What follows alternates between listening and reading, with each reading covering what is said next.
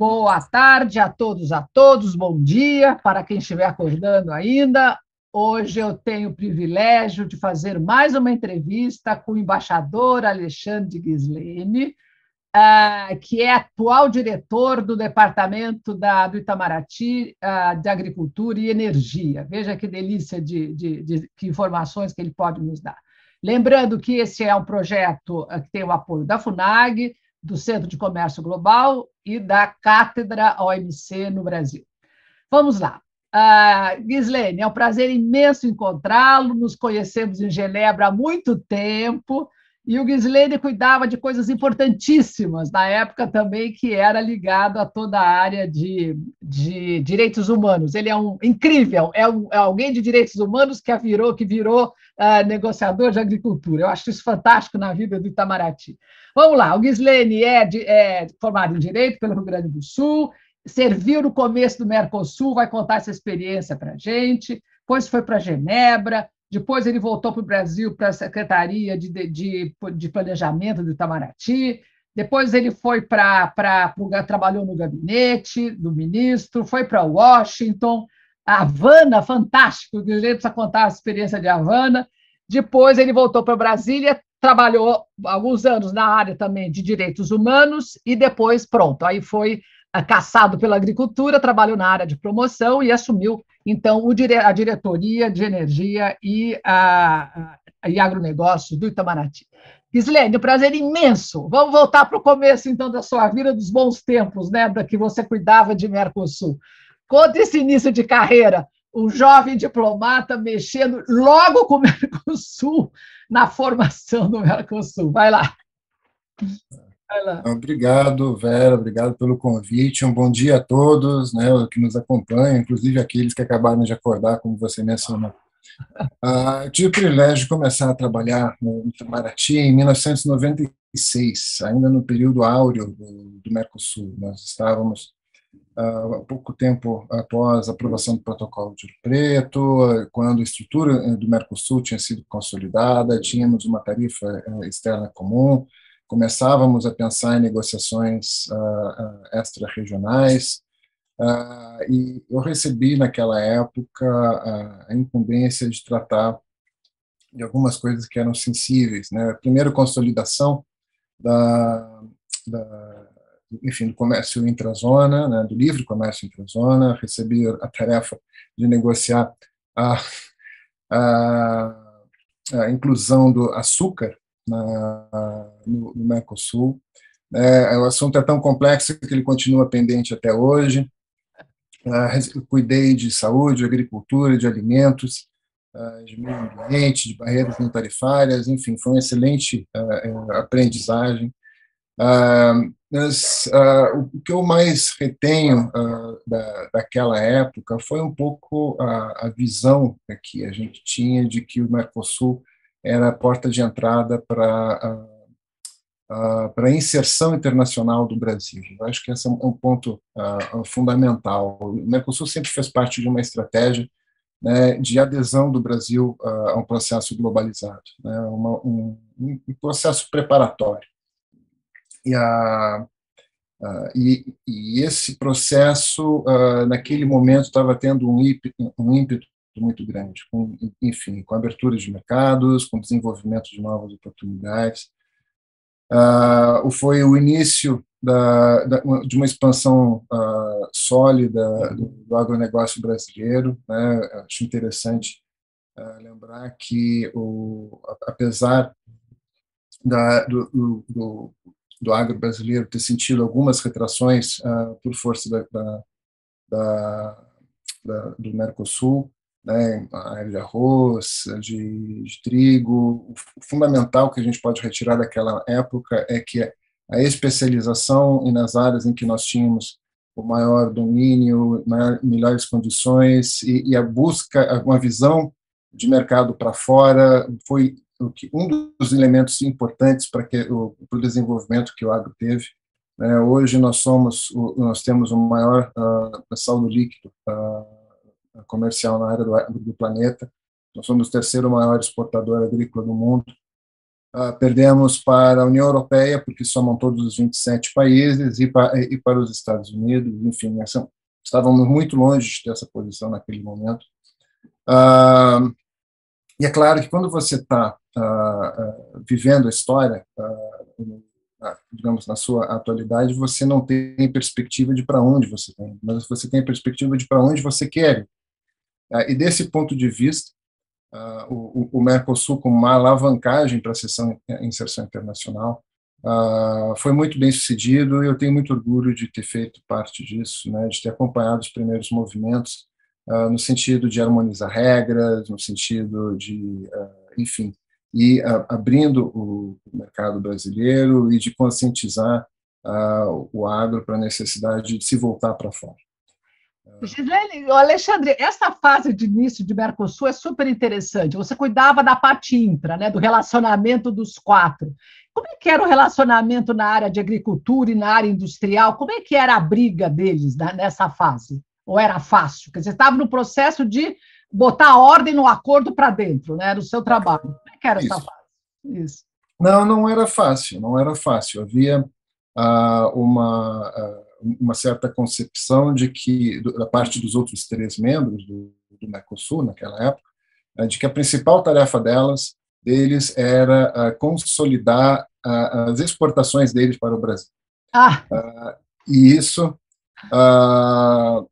isso foi útil, no final das contas, foi útil para o Brasil, no sentido de que a gente teve que começar a tratar mais seriamente com abertura comercial, com, com especialização, com intercâmbio uh, regional, uh, e isso reconfigurou um, pouco a, inserção brasileira. Mas é, as famílias eram sempre muito tensas nessa área, inclusive, enfim, uma, uma pena que, não, não sei como elas estarão hoje em dia, mas naquela época havia muito, muito dedo em riste, muita cobrança, choro dentro de sala, né? enfim, eram, eram grandes uh, eram mini óperas as reuniões do, do Mercosul. Uh, e, a, mas, uh, e até por isso mesmo elas constituíram um grande aprendizado né, do que, que significa você negociar temas que são caros né, para, para o seu próprio país de uma maneira muito vívida. Você não está discutindo perspectivas para a adoção de políticas públicas. Você está ali na linha de frente né, para determinar qual é a norma que vai valer a partir do mês que vem. É, o, e, e era uma enorme responsabilidade, claro que a gente não fazia isso sozinho. Né, eu acho que é importante dizer que havia toda uma a, a articulação de governo que envolvia o Ministério da Fazenda, obviamente o Ministério da Agricultura, né, a, e, era necessária a articulação entre esses países, a, perdão, esses países não, é, entre esses órgãos, e isso nem sempre era fácil, né? A gente teve grandes batalhas né, para poder eh, consolidar alguns entendimentos que eram importantes para para comércio exterior. Por exemplo, na interrelação entre agricultura e saúde, que era uma das mais difíceis, né, uh, nós tivemos uma grande batalha sobre a questão dos, do registro de agrotóxicos, Oba, né, de qual era né, e, a, e, qual era a perspectiva que deveria ser dotada naquela época. Então, demorou anos até que a gente conseguisse consolidar uh, um enfoque de, uh, de análise de risco, né, ou seja, que você tivesse que analisar, que uh, o uso do agrotóxico deveria ser dependente, a autorização para o uso deveria ser dependente da análise de qual é o risco que é aceitável, não, ou seja, não se trata de saber se a, se a substância em si mesma é positiva, é um agrotóxico, um defensivo, ou seja, é, é feito para matar uh, formas de vida, mas a questão é em que circunstâncias e de que maneira ele pode ser aplicado de maneira que não represente um risco para a saúde humana e que possibilite expandir a, a produção agropecuária. Uh, eu acho que é muito importante a gente uh, colocar isso em perspectiva, né, de que a consolidação desses enfoques mudou um pouco a cara do agro brasileiro, mudou cara, um pouco a cara do Brasil, Agora a gente está num momento de, enfim, de dificuldade na área alimentar, com uma grande crise de insegurança alimentar, mas vamos lembrar que foi essa época, por exemplo, em que o acesso à proteína animal se difundiu no Brasil. Né? Se difundiu porque a gente aumentou a produção, baixou o preço, né? e, a, e aí o, o, pobre brasileiro teve mais acesso do que antes à, à, à proteína animal. Oh, Gilene, você falou um negócio importantíssimo. Você tocou no tema SPS, né, que é o sanitário e fitossanitário. Quer dizer, você viveu o começo da organização, da convergência, vamos dizer assim, do Mercosul na área de SPS. Qual era o, o tema mais, mais delicado? Acho que agrotóxico acaba sendo, né? Uh, mas já tinha alguma coisa. Porque, veja, no comércio internacional, a SPS acaba se transformando na grande barreira do comércio nacional. Se tem hormônio, se não tem hormônio, se tem agrotóxico, se não tem. Quer dizer, o começo do Mercosul foi, foi um experimento único, né? porque também ninguém tinha. tinha é, era, e... eram, eram, eram coordenadas essa área ou não? Quer dizer. Eu, vamos colocar um pouquinho de contexto histórico. A gente tá, eu comecei a trabalhar em 96, ou seja, um ano após a ministerial de Marrakech, que aprovou o acordo o, o tratado constitutivo do OMC e, o, e, todos os acordos que vieram juntos, o acordo de agricultura e o acordo da SPS.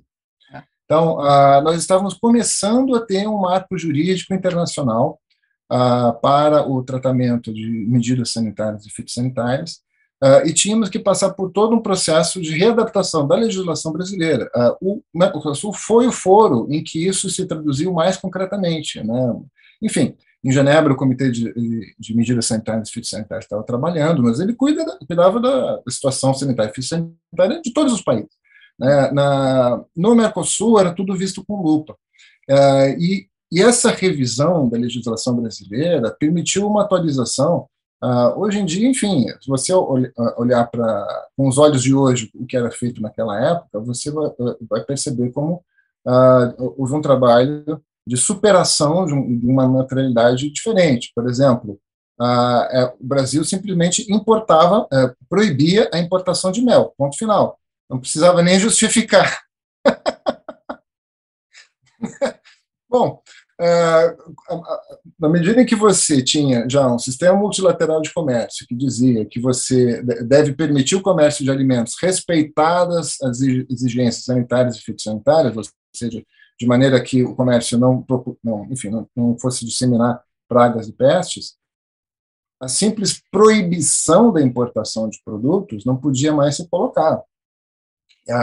Ah, e o local em que essas, eh, essas, essas questões foram uh, suscitadas foi o Mercosul.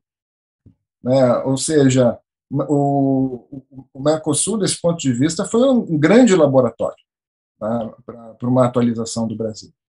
É, e, a, e, e, conseguiu, de uma maneira conflituosa e passo a passo, etc., mas conseguiu fazer o Brasil uh, se mover. Né, na direção de um outro paradigma de, de comércio internacional. Então, foram anos muito ricos. Eu saí do Mercosul em 1999, quer dizer, esse foi meu último ano, saí em janeiro de, do, do, ano 2000, enfim, fui para Genebra, e aí começa um intervalo que passei alguns anos assim, sem cuidar de, é, de, ah, de, de comércio, ao menos não diretamente, eu, no período em Havana, uh, eu cuidei da promoção do comércio bilateral entre Brasil e Cuba, né, mas enfim, é uma coisa mais especializada. E eu volto a cuidar de agricultura uh, em, no, em 2019, ou seja, praticamente 19 anos depois de eu ter deixado a agricultura. Como é que ah, foi a volta, a volta ao, ao mundo do, da, da produção de, e de conversa? Olha, é uma, é uma coisa muito interessante, porque você vê que é a, a mesma a novela, mas se passaram muitos capítulos. Então, inclusive, a, os, vários dos temas, uh, digamos, da, que estavam mais prementes, continuavam os mesmos, no final das contas. Eu tinha falado da questão uh, do açúcar, que, enfim, ainda não foi, ainda não foi incorporado o livre comércio no Mercosul. Uh, mas... Explica por quê, Dislene, explica que para quem está assistindo, por que, que açúcar sempre foi um tema específico complicado no Mercosul, né? Tudo bem, os dois países produzem açúcar e o, o que, que acontece com a Argentina? Ela tem é. subsídio, como é que é a história? Não, uh, você vai encontrar duas narrativas, né? E a, partindo do pressuposto que alguns dos que vão nos ouvir são argentinos e paraguaios, eu vou dar as duas narrativas e vou deixar que os aqueles que nos acompanham decidam. Né? A, a, narrativa argentina e paraguaia é porque houve uh, subsídios ao setor açucareiro no Brasil nos anos 70 para a construção do PROAL. e que isso deu uma, enfim, um impulso ao setor açucareiro brasileiro, que, que fez com que tivesse um grau de competitividade maior, e, portanto, não poderia haver livre comércio com, com situações, enfim, situações diferentes. Aquilo que a gente sempre tentou explicar foi o seguinte: sim, houve, mas não havia mais. O açúcar era regido por regras de mercado já há anos, isso falando de 1996. Continua sendo regido por regras de mercado desde então. E se você olhar um pouco a história do, da agricultura da nossa região, e, enfim, e de outras, subsídios faz parte de, de tudo. Então, se você uh, for retirar do livre mercado todas as áreas em que houve subsídios em algum momento da história, não haverá livre comércio internacional. Né? Ao menos não de, de, nenhum produto tradicional. Né? E a, e então, era preciso você adotar um outro tipo de enfoque mais voltado ao mercado e com futuro. Uh, uh, enfim, as discussões continuam desde então. O, fato é que a, Argentina continua tendo a produção de açúcar nas suas províncias do norte, em Jujuy, Tucumã, Salta, e a Paraguai desenvolve também uma certa produção, mas o enfoque aí acaba sendo um pouco diferente. Hoje em dia, quando você fala de açúcar, já que toda decisão é tomada no Mercosul apenas por consenso, né, e eles não dão consenso para a entrada do, para o livre comércio de açúcar, ah, então, o, o, enfoque foi alterado. Hoje em dia, ao invés de nós enfocarmos no livre comércio de açúcar, a gente enfoca na promoção do etanol como energia renovável, ou seja, ah, você quer produzir açúcar, saiba que ao, ao produzir açúcar você pode transformar, você pode adotar uma chave para converter essa produção de, né, estou falando de cana de açúcar, do açúcar de cana, obviamente. Ah, você pode converter isso em etanol uh, e isso uh, permite uh, você dar uma dimensão de política energética, renovável, ambiental, muito qualificada, e também permite a gente internacionalizar o etanol como uma commodity, ou seja, a construção de mercado internacional de, de, de etanol é para a gente um enfim, uma política uh, pública de longo prazo do, do, maior interesse. Então, enfim, esse é um pouco da, nossa questão do açúcar. Vamos lá. Uh, Gislene, uh, um ponto importante. Por que, que a OMC é considerada para a agricultura uma organização tão importante? Quer dizer, uh, no fundo, né, você tá, acompanhou, você viu, você está agora no meio da, da, da, da, discussão agrícola, e quem mexe com a OMC sabe que a agricultura sempre foi assim a área mais importante. Como é que é a sua visão? Por quê? E por quê? Qual é a sua visão aí de dentro? Olha, eu, vou, eu vou te dar dois olhares: olhar de 1996 e olhar de 2019. Tá? Em, por que, que a agricultura é importante na, ah, na OMC em 1996? Uh, quando termina a rodada do Uruguai e se cria a Organização Mundial do Comércio, você tem pela primeira vez regras multilaterais para a agricultura. Vamos lembrar que a agricultura era um tema complicado no comércio internacional antes, inclusive algumas rodadas, houve iniciativa de, de lançamento de algumas rodadas que é, fracassaram uh, antes da rodada uruguaia, porque uh, o tema de agricultura era complicado pela sua sensibilidade política, enfim, por todas as suas circunstâncias. Então, pela primeira vez em 96, você tinha regras. Tá?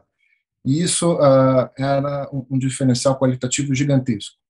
Ah, você tinha regras para subsídios, você tinha regras, você havia a regra da tarificação de todas as barreiras não tarifárias, né, e você tinha a regra uh, das medidas sanitárias e fitossanitárias. Quando você pode aplicar, uh, enfim, quais são os critérios para que eh, uma aplicação possa ser legítima. Tudo isso era novidade. Né, e, a, e, isso representou uma, uma, nova era né, dentro do comércio agrícola internacional. Essa é a visão de 1996. Visão de 2019. As regras, enfim, elas são conhecidas, são. Uh, eu vou dizer que uh, esse é um pouco o, o, o, dilema do copo meio cheio e meio vazio que se aplica ao direito internacional como um todo. As regras do, do uh, multilaterais uh, de agricultura, elas são aplicadas na vasta maioria das vezes na, e pela vasta maioria dos países. É, o que, é, esse é o lado cheio do copo. Tem sempre alguém que não aplica. É verdade, é verdade. Não, Bruno. É, mas isso, enfim, não deve ser uma razão para a gente uh, não apostar no direito internacional. Da mesma forma que no direito nacional, uh, uh, o, o, direito penal brasileiro é conhecido há, enfim, mais de século. Desde que o Brasil é Brasil, o homicídio é proibido, é, é, é, é, punido penalmente, e a gente, enfim, continua vendo casos de homicídio. Ah. a gente é, havia descumprimento das regras. Mas o problema não maior não era nem tanto o descumprimento das regras. A gente sabia, enfim, onde é que estavam os problemas. O problema era a evolução do comércio agrícola havia mostrado que os parâmetros que tinham sido definidos em 1995 eram frouxos demais. É isso. Tudo bem, o olhar de 95 era, finalmente nós temos parâmetros. O olhar de 2019 é, é Esses parâmetros permitem uh, fazer, uh, distorcer o mercado de maneira legítima. Então, uh, aí se impunha uma, um exercício de. se impõe ainda, na verdade, essa necessidade nos apareceu, um exercício de renovação do sistema multilateral de comércio. Né, de aprimoramento das regras e, e, e, de eliminação de novas formas de distorção. É, então, Vou dar um, um é, o exemplo mais.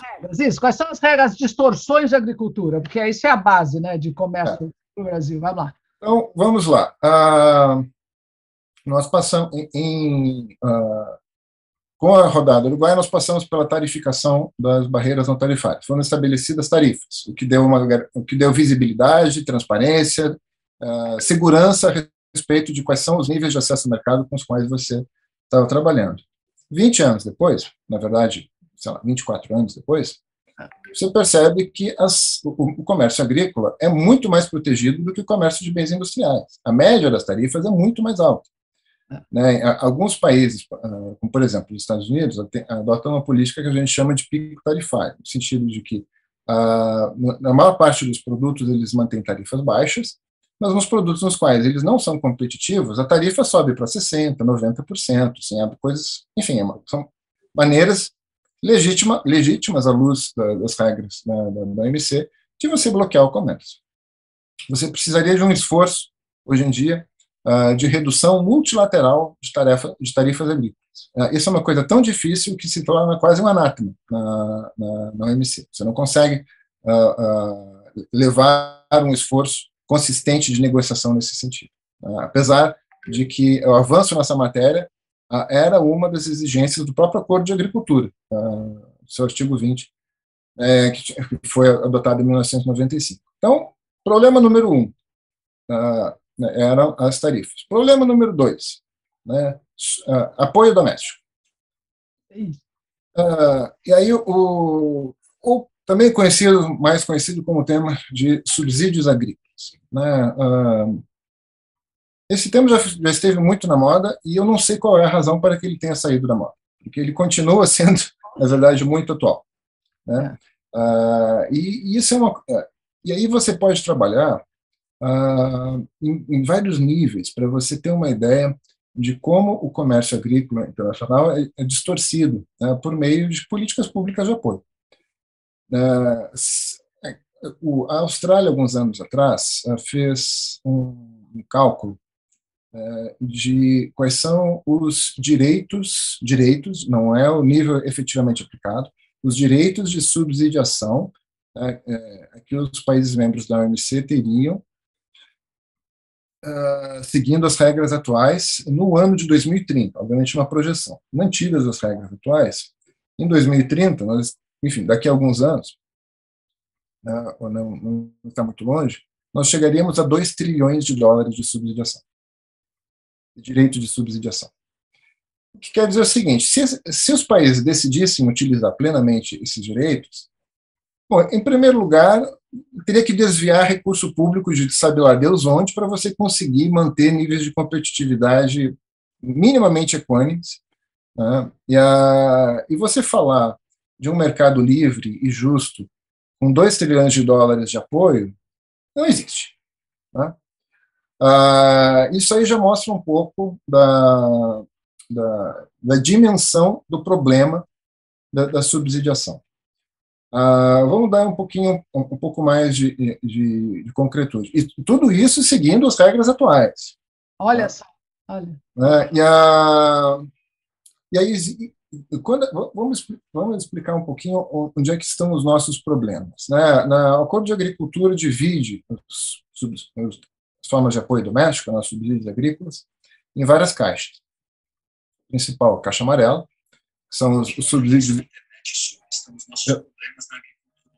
Olha lá, problemas de agricultura.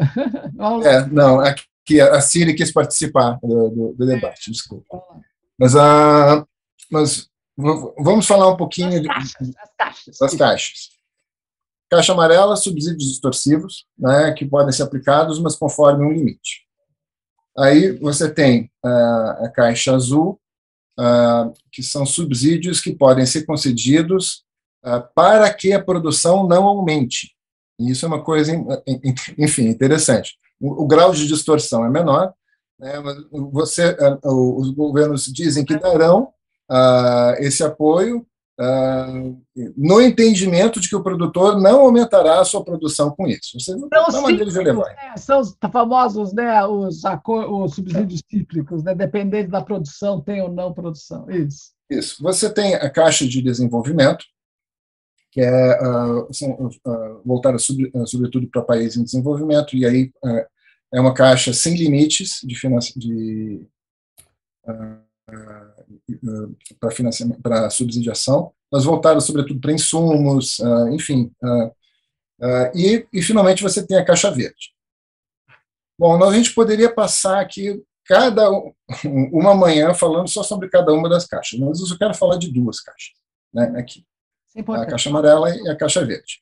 Uhum. A caixa verde. Né, a caixa verde são supostamente aqueles subsídios que é, não têm efeitos distorcivos ou têm efeitos distorcivos mínimos, voltados basicamente para ah, pesquisa agrícola, desenvolvimento de formas de transporte, ah, apoio a medidas ambientais, ah, enfim, tem um efeito positivo sobre a agricultura, mas que não deveriam ter um efeito distorsivo direto sobre o preço internacional dos produtos.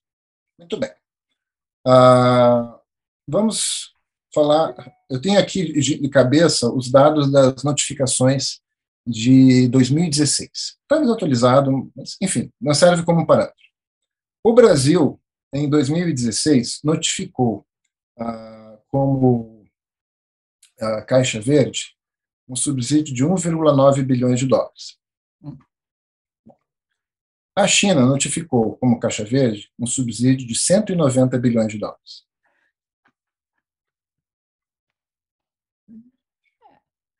É, o, o que que você, como é que você uh, consegue falar de um comércio justo com um nível de esparelho de intervenção do Estado desse nível? É, estamos falando de um apoio supostamente não distorsivo 100 vezes superior ao brasileiro. É, e ainda que a agricultura chinesa seja maior que a do Brasil, e tenha, obviamente, um número maior de agricultores que o Brasil, não é 100 vezes maior que a do Brasil. Né? Então, enfim, uh, aí você, entra, você teria que entrar numa discussão de será que os subsídios notificados como Caixa Verde efetivamente são não distorsivos?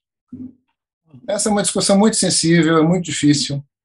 É, é, muito difícil você convencer outros países de que você a, apoiar a pesquisa agropecuária ou apoiar a, transportes ou apoiar medidas ambientais deveria que esse tipo de medida deveria passar pelo crivo internacional. Mas o fato é que há um desnível muito grande né, nos níveis de a, apoio dos governos. Ah, isso em relação à Caixa Verde. Eu falei da China, mas eu poderia falar de outros países, União Europeia, Estados Unidos também, enfim, é, não, não, quero singularizar a China como sendo o, único uh, país com o qual a gente teria, enfim, assuntos para conversar nessa área. Uh, vamos falar para uh, os para a caixa amarela. Caixa amarela são subsídios distorcivos você, aqueles que influenciam diretamente no mercado internacional. Então, você coloca alguns limites para eles. Né? rapidamente, quais são os limites? Você tem direito a aplicar, a, países desenvolvidos têm direito a aplicar 5% do valor da sua produção agropecuária para conjunto da, da sua agricultura e mais 5% sobre o, o valor de produção de cada produto específico. 5% da produção de, de, algodão para o algodão, 5% da produção de trigo para o trigo e assim por diante.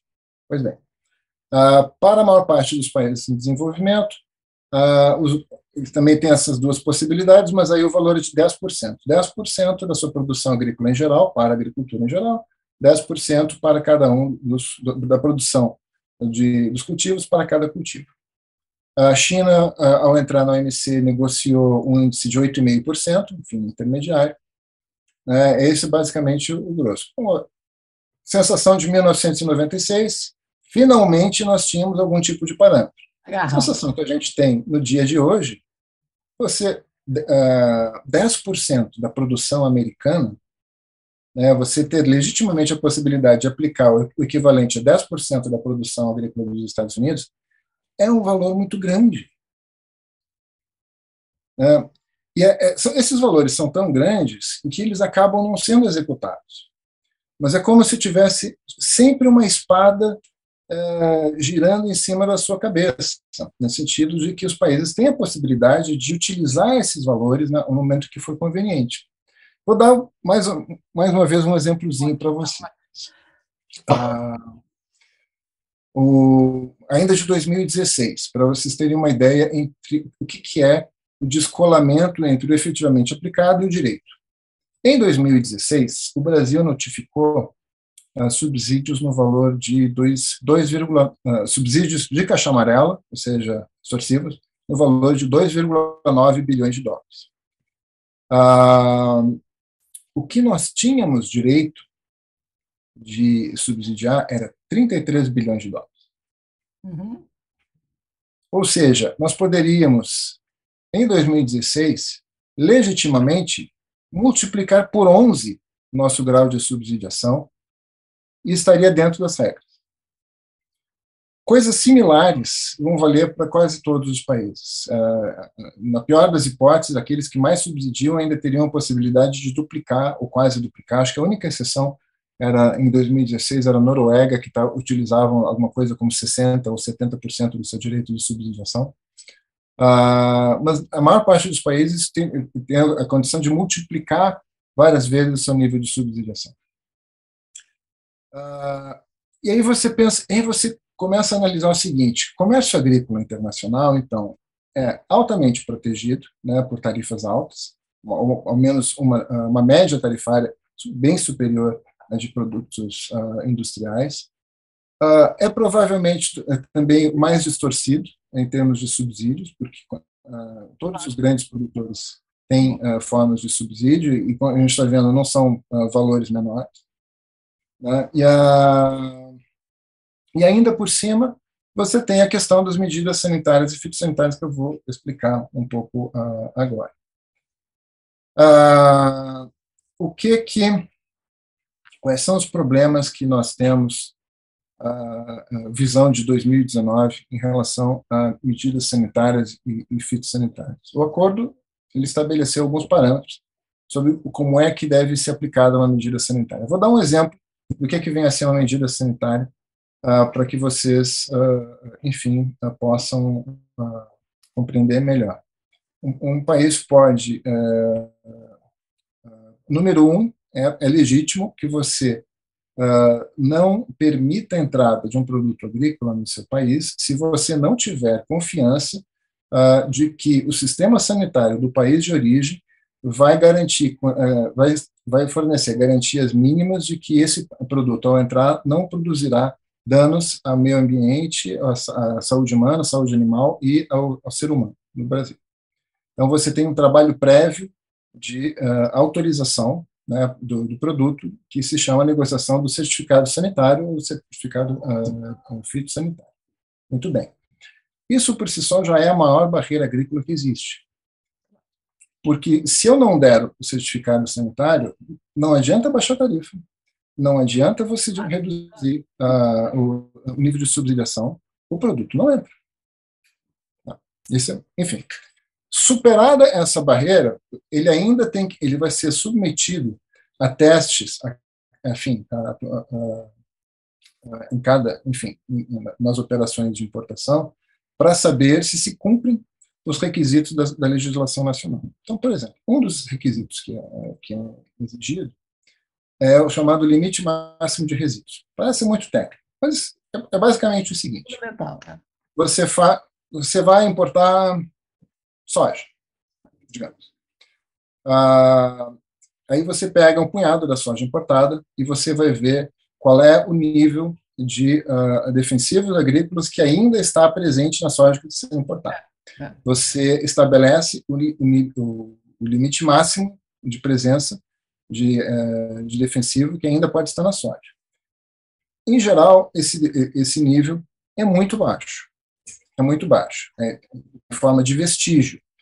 É, a, a, chance de você. Claro que você não vai pegar soja e comer, mas se você comer assim, ali diretamente uma garfada de soja e passar mal, a chance é mínima. Né, é, é puramente matemática. Mas, enfim.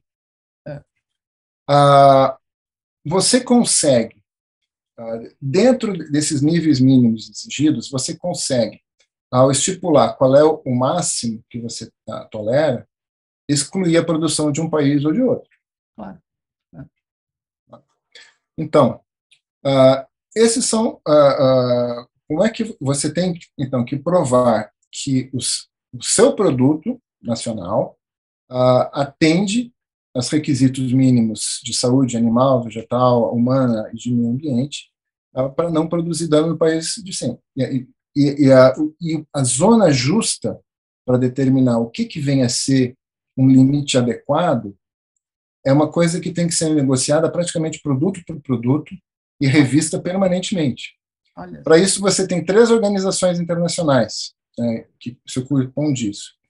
É, a Organização Internacional de Saúde Animal, uh, que agora se chama uh, WOW, né, enfim, mudou a sigla, antigamente, antiga OIE, uh, o Códex Alimentares e a Convenção Internacional de Proteção Vegetal. Pois bem, ah, qual é a perspectiva que a gente tem em, 2019? Né? Ah, você sempre teve uma discussão muito complexa, muito técnica, mas de um conteúdo político muito forte a respeito do que, que pode ser considerado adequado para permitir a importação de um determinado produto. Pois bem, uh, recentemente você tem uma, toda uma nova dimensão agregada a essa discussão, que é a, a, digamos, a, acoplação disso a uma discussão ambiental, né, ambiental mais ampla. Então, uh, aí surgem uh, as discussões, uma nova discussão, como, gente, como que teve, no sentido de que precisamos banir o glifosato. Isso. Uh, e, e esse exemplo do glifosato, ele mostra toda a complexidade desse tipo de para que serve? Conta para que serve o glifosato. É. O glifosato é um herbicida. Vamos lembrar o seguinte: lembrem-se de que, uh, de, pensem numa plantação de um produto qualquer, os, lá, enfim, produto, uh, as, as, sementes estão brotando praticamente em linha reta, formando filas, etc. Como é que você garante que não vão nascer ervas daninhas ou outras formas de vida no meio ali das sementes plantadas? Você aplica herbicidas ali.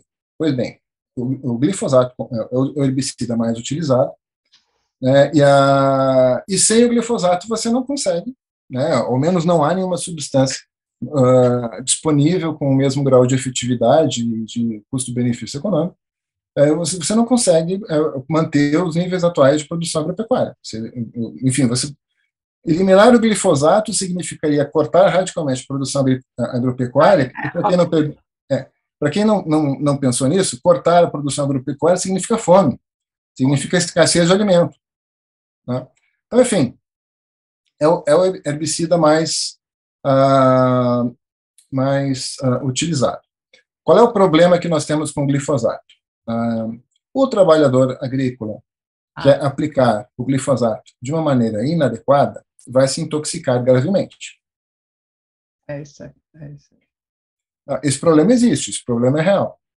Mas ao invés de nós investirmos numa maneira uh, de prevenir esses casos, capacitando os trabalhadores agrícolas, enfim, ensinando as técnicas adequadas de implementação, corrigindo os erros, etc. Alguns países, né, sobretudo na Europa, uh, sugeriram vamos simplesmente banir o glifosato. Uau! Bom. É, bom, o que, que você faz num contexto como esse? Uh, e por que, que acordo, os acordos da OMC são importantes? Nós dissemos para ele o seguinte: você tem direito de banir uma substância, uh, enfim, utilizada como insumo na agropecuária. Mas para isso, você vai precisar de razões técnicas, você vai ter que mostrar a ciência por trás disso. Uh, e aí, o, e nessa conversa que a gente tem tido com países europeus, eles próprios, depois de alguns anos de análise, eles disseram o seguinte: não há ah, razão técnica para supor Olha. que o glifosato represente hoje uma, uma um, um, ah, um, perigo maior para a saúde humana do que representou em qualquer outro momento do seu uso. É mais uma questão, portanto, de uso do que da própria substância. É, e a, em função disso, eles não estão os países europeus estão, hoje em dia, esse assunto não está terminado, eles estão pendendo a não proibir o uso do, do glifosato. Que guerra bonita! Eu passei anos em Genebra acompanhando a novela do glifosato. Uau! Que, que, que, que beleza no final né, chegar Ô, Gislene, ah, fala um pouquinho agora a diferença entre ah, o risco e prevenção, a história do, de precaução, né? Porque ah. esse é o problema da União Europeia que é importante. Explica um pouquinho qual é a diferença. É, é, é quando a gente toca aqui na questão ambiental, a gente fala, é, na verdade, a gente fala, toca numa diferença de enfoques que é fundamental, e que nós mesmos já tivemos que resolver aqui no Brasil, nos anos 90. Olha. Né? Que é a, a, questão da diferença entre risco e perigo. Olha. Ah, Para isso não adianta que ah, aqueles que acordaram hoje de manhã para nos acompanhar, não adianta eles procurarem o Aurélio. As, as definições não estão no Aurélio. Isso. É, a, qual é a diferença entre risco e perigo? Ah, se você é o risco é, é, o potencial de causar dano de alguma coisa dentro do contexto em que ele está sendo aplicado. Hum. Perigo é o potencial de causar dano de alguma coisa em si mesmo. Tá? Então, ah, você pegar um, um, mais uma vez, um defensivo, que é o, o caso mais claro. Se você pegar um, tomar, pegar um, tomar um gole de defensivo agrícola, é, pegar uma xicrinha e, e, e, enfiar goela abaixo, eu não sei se você chega, dependendo do defensivo agrícola, então tem diferenças, alguns são uh, biodefensivos, enfim, é, é, tem diferenças entre eles, de, de, grau de toxicidade. Mas, dependendo do defensivo que você utilizar, você não chegará vivo ao hospital. hospital isso. Né? Esse é o perigo né, uh, do, do, defensivo. Qual é o risco? É, se, uh, se você uh, pegar um produto que tenha sido produzido com o uso de defensivo, mas produzido de uma maneira adequada, com a dose adequada, modo de utilização adequado, e passando pelo tratamento, o produto pelo, pelo, tratamento final adequado, a chance de você. Voltamos ao exemplo que eu tinha dado há pouco tempo atrás da soja, mas enfim, soja você não vai comer de colher. Mas enfim, mas se comesse, a, a chance de você passar mal comendo soja ah, que tenha sido é, produzida como defensivo agrícola é puramente matemática. É puramente matemática. Então, aí está toda a diferença de, de análise. Você não vai julgar uh, o produto em si, mas você vai julgar a maneira de produzir, uh, o, enfim, uh, produto agrícola, né, utilizando a, a, aquele produto que, que constitui o perigo. Muito bom. Que é, no final das contas, é o mesmo princípio que é utilizado na produção de medicamentos. Eu não quero uh, tirar ninguém, enfim, tirar uh, o sono de ninguém, mas se você pegar os princípios ativos de medicamentos e for tomar de, de colherinha, uma, uma, quantidade assim, sei lá, 200 ml de qualquer. É, é, você vai passar mal. É, e a, o, rem, o remédio ele vai te fazer bem se você utilizar o produto processado na sua versão final e conforme as instruções do médico. Pois bem, o, essa, nós evoluímos com o tempo uh, para o que, se, o se chama então de análise de risco, que é essa análise mais contextualizada, uma análise que considera o processo da, uh, da maneira como tal, uh, como, como, um todo, e, estabelece regras para o processo como um todo, de maneira que o resultado final seja positivo. Qual é o enfoque que tem, pre, enfim, prevalecido na União Europeia? É mais um enfoque de perigo. Hum né, no sentido de que ah, você nunca pode estar suficientemente seguro ao utilizar uma substância tóxica. Aí não tem jeito. Aí, Aí não tem jeito. Aí a nossa discussão com ele é o seguinte: bom, vamos falar sobre questões concretas. Tá? Você diz que nunca pode estar, uh, pode estar 100% seguro. O resultado final da nossa produção agrícola é esse qual é o, qual é o dano que a, o nosso, a nossa produção agrícola, pode, o produto final, pode causar para o consumidor de vocês. Ah, a gente não consegue produzir, a gente não consegue ver um dano que possa ser causado, mas isso não quer dizer que não haja algum dano que a gente não possa estar vendo.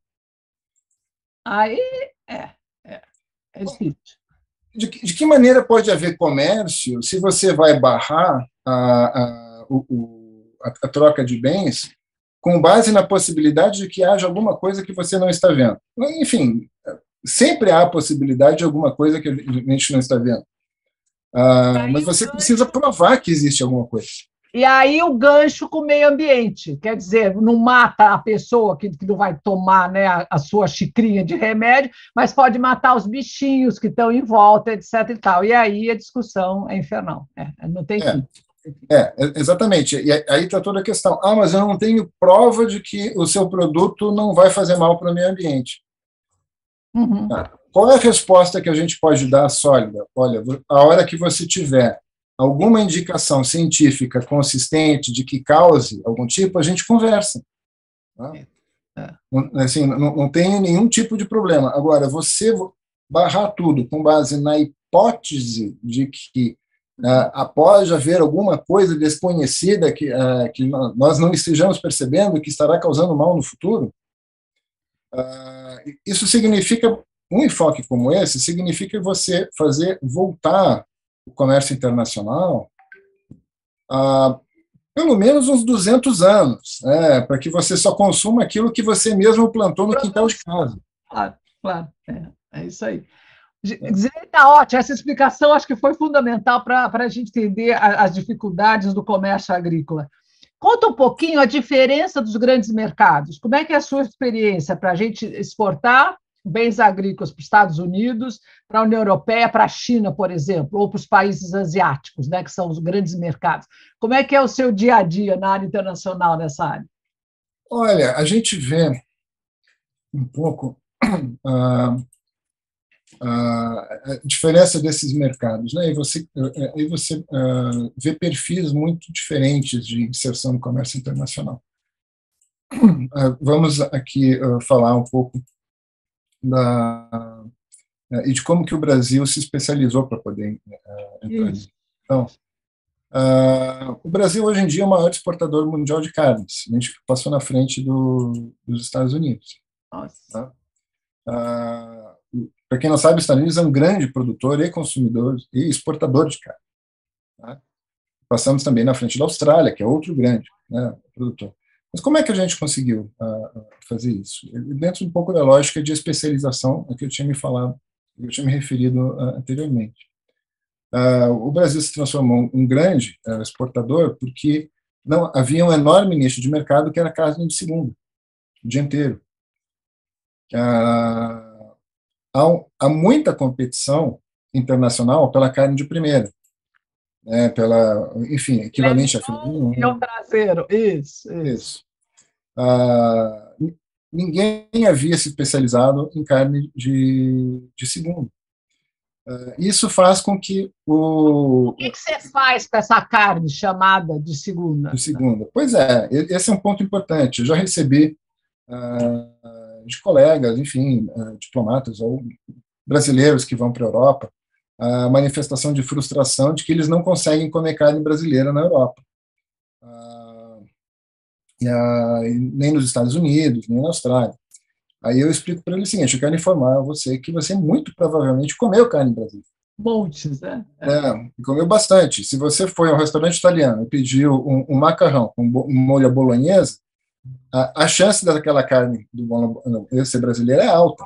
Olha, olha. É, se você foi a uma hamburgueria uh, e pediu um, um, um hambúrguer, a chance, a, a chance de ter carne brasileira ali dentro também é muito alta. Então, enfim, a, a gente. Uh, e esse é um pouco o perfil do nosso comércio com, o, com os Estados Unidos. Né? Nós, como nós somos competidores diretos uh, nos nossos principais produtos, o que uh, as grandes exportações do Brasil também são grandes exportações do, dos Estados Unidos.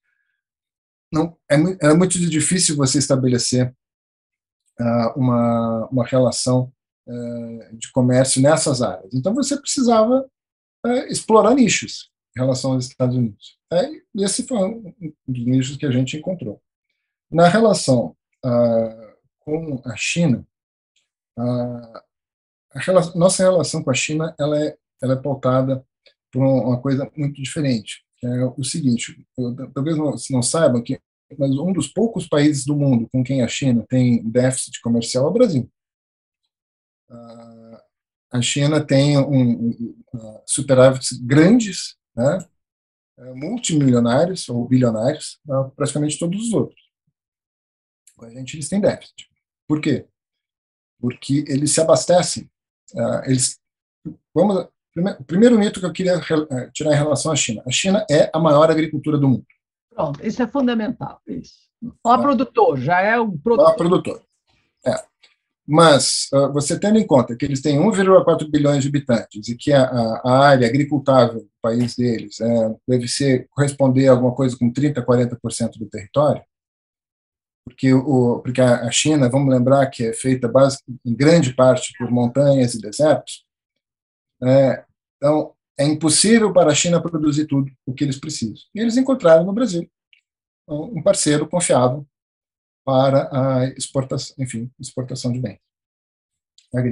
Então, nós somos, ah, hoje em dia, grandes fornecedores de algodão, ah, de, ah, de carnes, de frango, carne bovina. Em menor medida, caímos agora na carne suína, porque eles retomaram a produção deles. Somos exportadores, grandes, grandes exportadores de soja, somos grandes, agora abrimos o comércio internacional de milho com eles. A tendência é que esse seja mais um produto que a gente se torne um grande exportador para a China.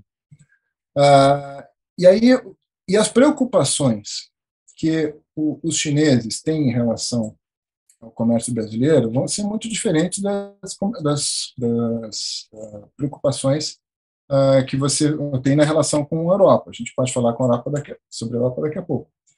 Mas, fundamentalmente, o que os chineses querem é o seguinte: eles querem garantir, um, garantia de fornecimento. Uh, então, uh, querem parceiros confiáveis, eles encontraram no Brasil. E dois, eles querem qualidade sanitária. Eles, eles querem poder afirmar para a população brasileira, chinesa, a população deles, com segurança de que a ingestão daqueles produtos não causará problemas de, de saúde. eles encontraram no Brasil alguém que atenda os dois critérios muito bem. A gente uh, desenvolveu uh, o, comércio com a China nas últimas duas décadas em proporções que são sem precedentes na, na, na história. A China é um parceiro comercial para o brasileiro que não, enfim, não teria substituto. Uh, mas é um contraste uh, bastante grande, já que você falou desses três grandes mercados, uh, com a União Europeia. A, União Europeia é o maior exportador agrícola do, do planeta, é um grande importador também, até porque a exportação deles está muito mais centrada em produtos com valor agregado alto, queijos, vinhos e, e aí por diante. Bom. Enfim, parabéns aos europeus, conseguiram desenvolver essa indústria. Espero que um dia a gente chegue lá. É. Ah, e a, mas tem toda enfim, uma política interna da União Europeia no sentido de, de, uh, de proteger uma forma tradicional de produção agrícola, que é baseada em pequena propriedade, uma coisa meio romântica, bonitinha, a, a casinha no campo com soquinho. Né? Uh, houve um determinado uh, momento na agora os níveis de subsidiação mudaram um pouco, mas houve um determinado momento na história, não muitas décadas atrás, em que uma vaquinha suíça tinha um salário maior do que a maior parte dos produtores do terceiro mundo. É verdade. É, né? Ah, pois bem, e para manter esse, essa forma de mais tradicional uh, de produção, uh, eles não podem submeter a, a regra de mercado. E para isso eles teriam que fazer um ajuste, eles teriam que fazer a concentração da produção, eles não querem fazer isso. É. Qual foi a primeira solução que eles encontraram? Subsidiação. Então, a União Europeia tem um histórico de subsidiação uh, longo e com valores muito altos. Por razões fiscais, eles têm sido obrigados a, a fazer cair esse nível de subsidiação. Eles já fizeram reforma seus níveis mas eles não têm como abrir mão da, da sua política de proteção a formas tradicionais de agricultura. Então, como é que você protege uh, da concorrência do exterior uh, sem subsídios? E, uh, e, aí vem, enfim, uma série de questões muito sensíveis, que é o, enfim, o chamado, o que eu pessoalmente chamo de uso dual da, das discussões internacionais, ah, começando pela do meio ambiente. Ninguém é a, a favor de devastação, ninguém é, ninguém é a favor da, da destruição do, do, meio ambiente. Mas a maneira como você utiliza isso uh, pode se transformar numa barreira comercial que atende a outros propósitos que não os ambientais.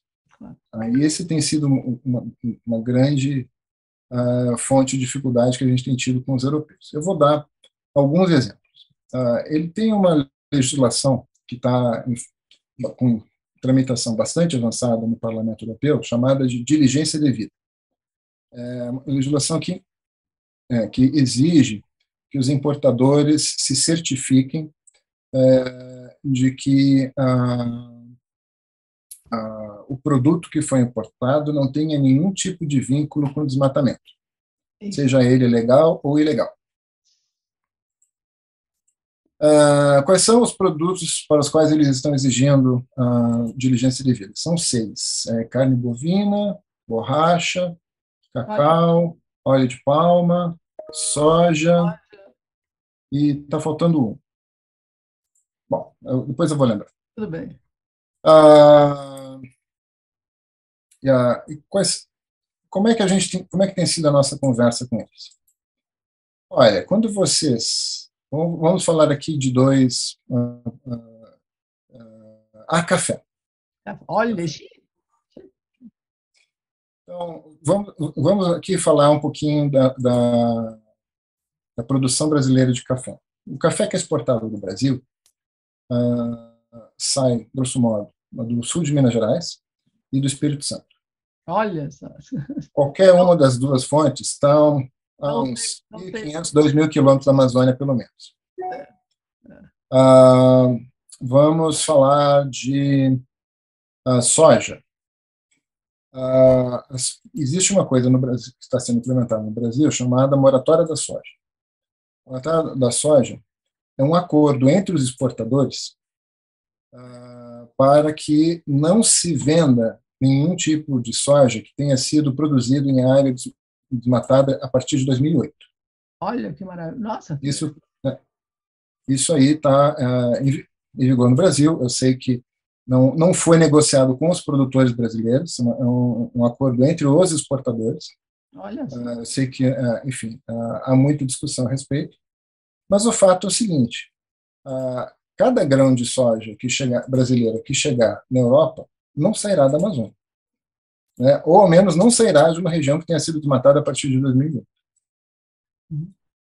E vamos uh, falar de outro produto de carne, de carne. carne que é, é, um produto muito sensível.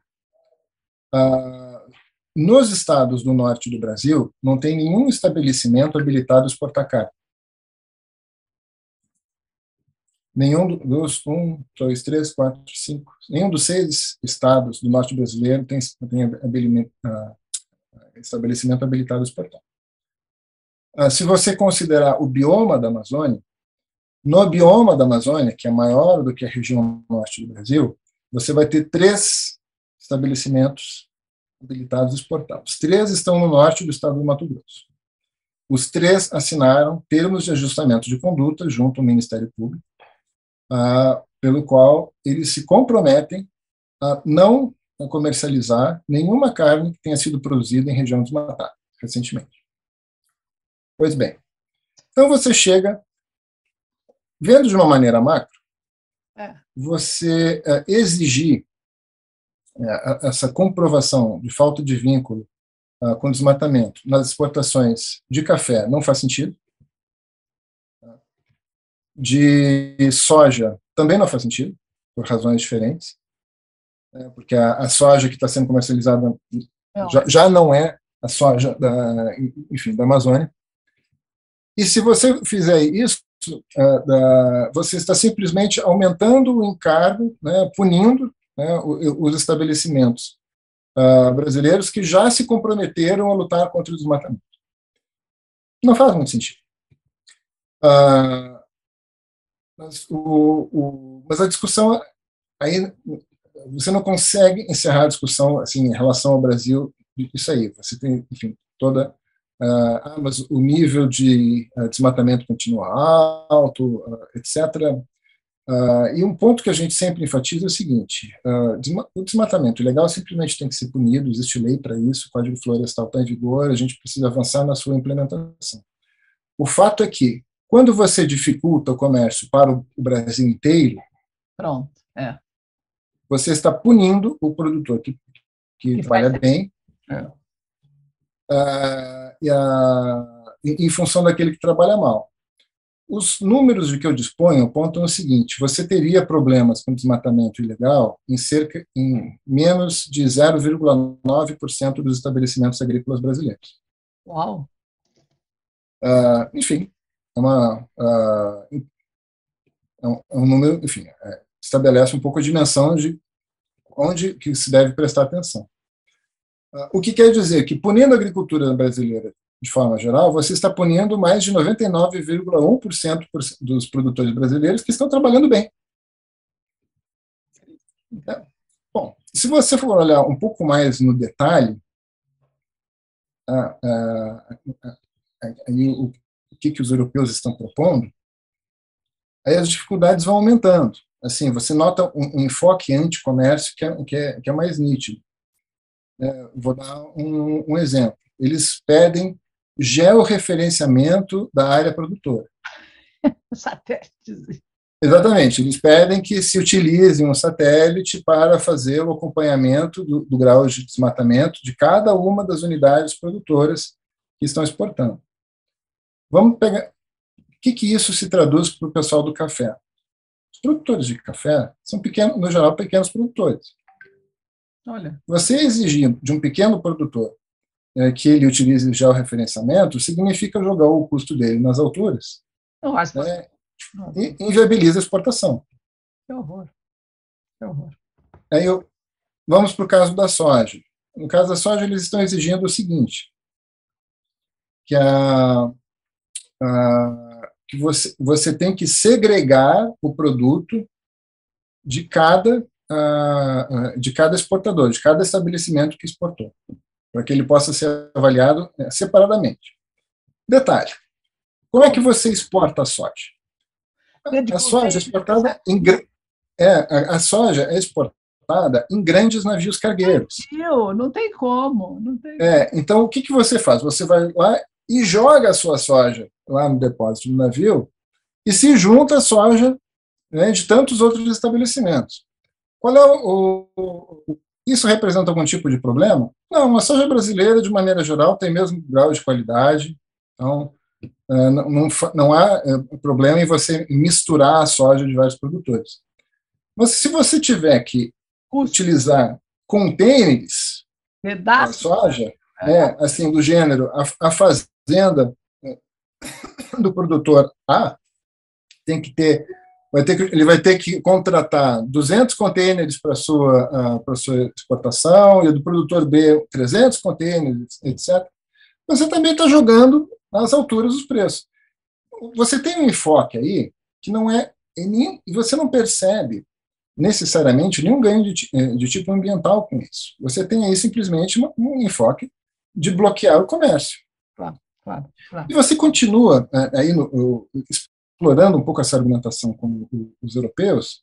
Eh, eu, eu acompanhei um, debate, pela imprensa, obviamente, né, mas do ministro da Agricultura da França, que eu achei que era muito explicativo, né, muito elucidativo uh, eles basicamente, ele, basicamente perguntaram para ele o seguinte: olha, mas como é que a gente vai fazer com a soja?